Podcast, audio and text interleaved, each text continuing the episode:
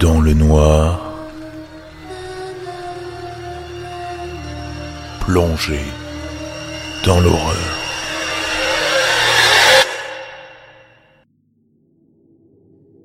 Bonjour à tous. Pour faire court, je suis un amateur de paranormal un peu curieux qui cherche sur le web des témoignages qui parlent de phénomènes surnaturels pendant mon temps libre. D'habitude, je ne tombe que sur des fakes, mais cette fois-ci on m'a contacté pour me donner un témoignage des plus troublants.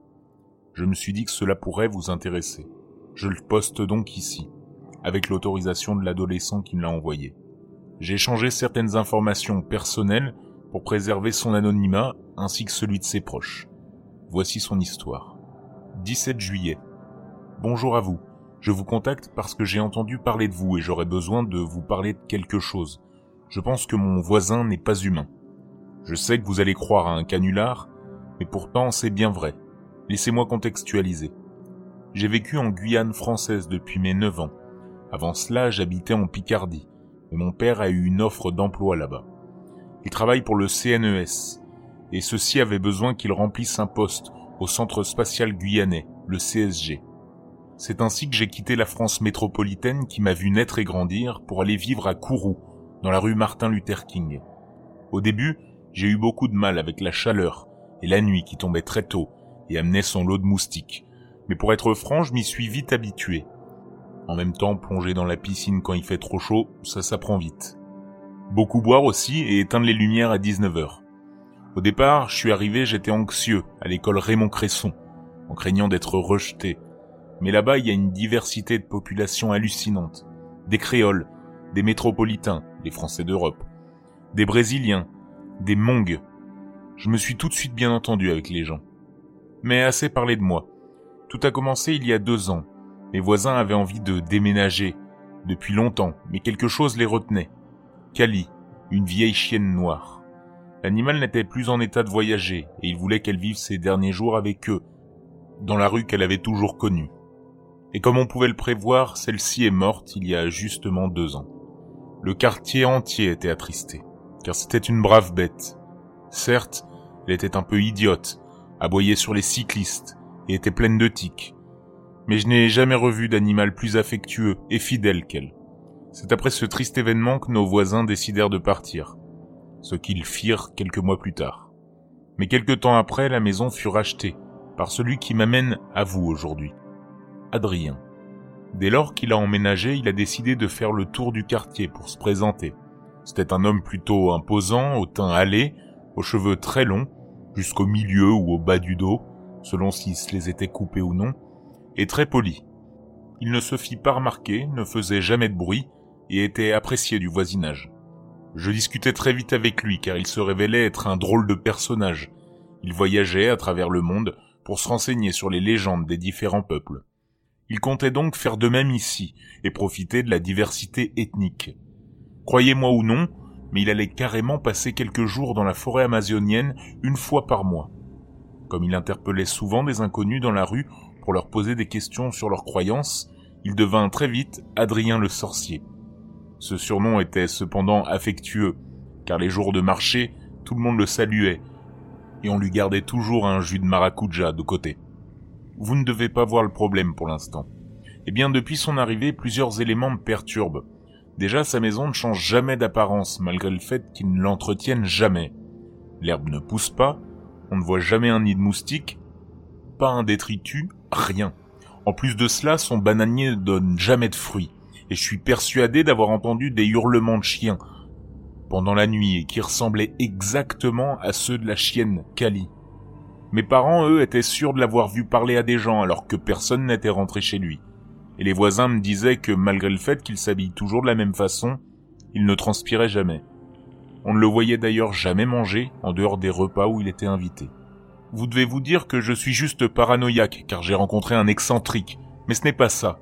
Car ce qui m'a décidé à vous parler s'est passé en février. Pour information, nous n'avons pas d'hiver. Dans notre jardin, il y a un manguier, et depuis quelque temps, il ne produisait plus de fruits, ou plutôt les oiseaux allaient les manger directement sur l'arbre. Si vous voyez la hauteur qu'un manguier peut atteindre, vous comprendrez que nous étions impuissants. Nous avons donc demandé son aide. Il est venu, a tracé un signe sur l'arbre, et a murmuré quelques paroles inaudibles, puis nous a dit qu'il avait juste fait un vieux rituel qu'il avait appris. Depuis, on n'a plus aucun oiseau qui vient manger nos mangues, et pour cause, on retrouve chaque matin leur carcasse gisant à terre. 8 août.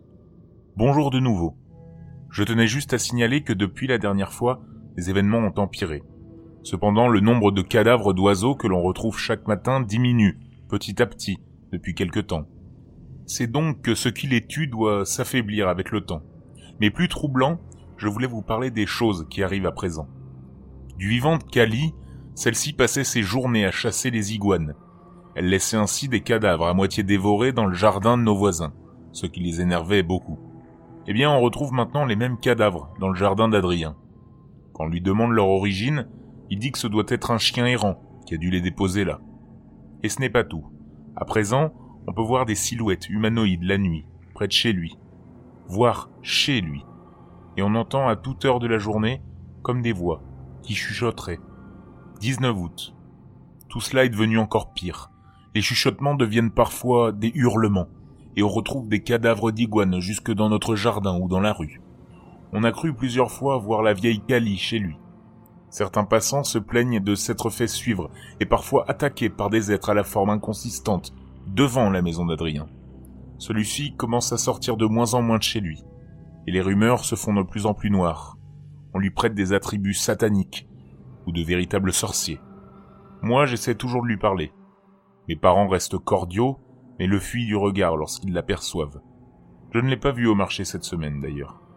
La dernière fois que j'ai pu échanger quelques mots avec lui, il m'a dit quelque chose comme je ne sais plus si c'est le surnaturel qui m'attire ou moi qui attire le surnaturel. 15 septembre. Je me suis fait agresser en sortant de chez moi avant-hier par un chien noir qui ressemblait bien trop à un que je connaissais pour que ce soit réel. Et pourtant la bête m'a arraché un bout de chair à la jambe droite avant de s'enfuir du côté de chez Adrien.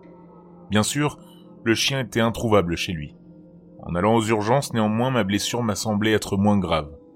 Alors que les docteurs s'assuraient de la gravité de la blessure, qu'elle ne s'infecte pas et que l'animal n'est pas la rage, ils furent surpris de voir sa rapidité de guérison. 24 heures. 24 putains d'heures. Et cette blessure qui menaçait de me priver de ma jambe avait cicatrisé. Il n'y en avait plus aucune trace. Au lycée, les gens commencent à raconter que je suis possédé, maudit, ou qu'Adrien m'apprend la sorcellerie. On m'évite dans les couloirs. Même ma copine, d'habitude très terre à terre, semble y croire. Elle a dit qu'elle s'inquiétait pour moi, qu'elle ne voulait pas me voir devenir une créature de l'ombre. Foutaise Je me sens encore normal, moi. Pourtant, je ne suis pas le plus à plaindre. Adrien, lui, ne sort plus de chez lui. Et son portail a été vandalisé il y a peu. Je crois qu'il commence à craindre sérieusement pour sa peau. Et je n'ose plus lui parler. J'ai réfléchi depuis que ma copine m'a dit ça hier et je pense qu'elle s'inquiète, sincèrement, pour moi. De toute façon, je compte bien me tenir éloigné de sa maison à présent. 21 octobre. Il est parti. Adrien est parti. Depuis l'incident du chien, il a commencé à partir de chez lui pour aller explorer la forêt amazonienne régulièrement. Ces derniers temps, on ne le voyait revenir que pour quelques heures. D'ailleurs, depuis qu'il est plus souvent absent, les événements étranges ont diminué en intensité. Les rumeurs aussi. D'ailleurs. Et pour moi, tout est rentré dans l'ordre. Ma copine ne m'en a plus jamais reparlé, et je l'invite souvent chez moi, sans qu'il ne lui arrive rien. C'était en début de semaine qu'il a annoncé qu'il allait partir. On a eu une réunion de quartier où il s'est excusé pour tout, et nous a promis que tout rentrerait dans l'ordre. Je sentais de la crainte, de tout le monde, mais que peu d'animosité à son égard. Ce matin, j'ai vu qu'il n'y avait plus aucune trace de lui dans sa maison, excepté une lettre, vite griffonnée, qui m'était destinée. Je la recopie ici pour vous épargner de devoir déchiffrer son écriture. Il est temps de te dire adieu, mon garçon. Comme tu as été mon plus fidèle confident, je t'écris cette lettre pour ne pas que tu finisses comme moi. Lis-la bien, et détruis-la au cas où. Tout objet m'ayant appartenu pourrait les attirer. Normalement, dans quelques jours, tous les événements dont vous avez été témoins auront disparu. Tu dois t'en douter, mais c'est la conséquence de trop s'intéresser au paranormal. Depuis mon plus jeune âge, ça a été ma passion, et j'ai délaissé ma famille et mes amis pour voyager à travers le monde. J'ai fini par atterrir dans des endroits où tu ne soupçonnerais même pas l'existence. J'ai appris énormément, mais ça m'a coûté tout autant. Car en m'intéressant de trop près au surnaturel, j'ai fini par basculer de l'autre côté de la limite. Je ne suis pas fou, mais je sais trop de choses que je devrais ignorer. Heureux sont les ignorants, comme on dit. Je n'aurais pas pensé que c'était aussi vrai. Depuis que j'ai commencé mon périple, partout où je vais, ma présence donne lieu à des phénomènes surnaturels. C'est la contrepartie de vivre comme je vis. C'est que je ne fais plus qu'un avec l'irréel. Car le surnaturel est un aimant. Je l'attire et il m'attire tout autant. Alors, ne t'en approche pas. Ne t'y intéresse pas de trop près. Je sais beaucoup de choses pour me protéger, mais toi, ou une personne lambda, seriez en grand danger si jamais vous deviez vous retrouver dans la même situation. Voici donc tout son témoignage. J'en ai vu d'autres, mais celui-ci me trouble beaucoup, car après vérification, il y a des traces de l'existence de cet Adrien. Je ne peux hélas pas vous les fournir. Elle permettrait de dévoiler l'identité de l'adolescent qui m'a contacté. Et vous? Qu'en pensez-vous?